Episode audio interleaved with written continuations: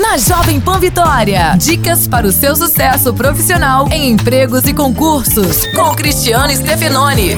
Se você tem um filho, sobrinho ou neto e deseja que ele participe de um programa Menor Aprendiz ou Adolescente Aprendiz, fique atento a alguns detalhes. O programa segue uma lei federal. É preciso ter no mínimo 14 anos de idade completos, estar matriculado e frequentando a escola, ter CPF carteira de identidade e de trabalho. O adolescente selecionado fará um curso de capacitação profissional e a parte prática será realizado dentro da empresa. O aprendiz assina um contrato de trabalho por no máximo dois anos, recebe salário, vale transporte, atua quatro horas por dia e tem os direitos trabalhistas e previdenciários garantidos. Abraço, sucesso e até a próxima.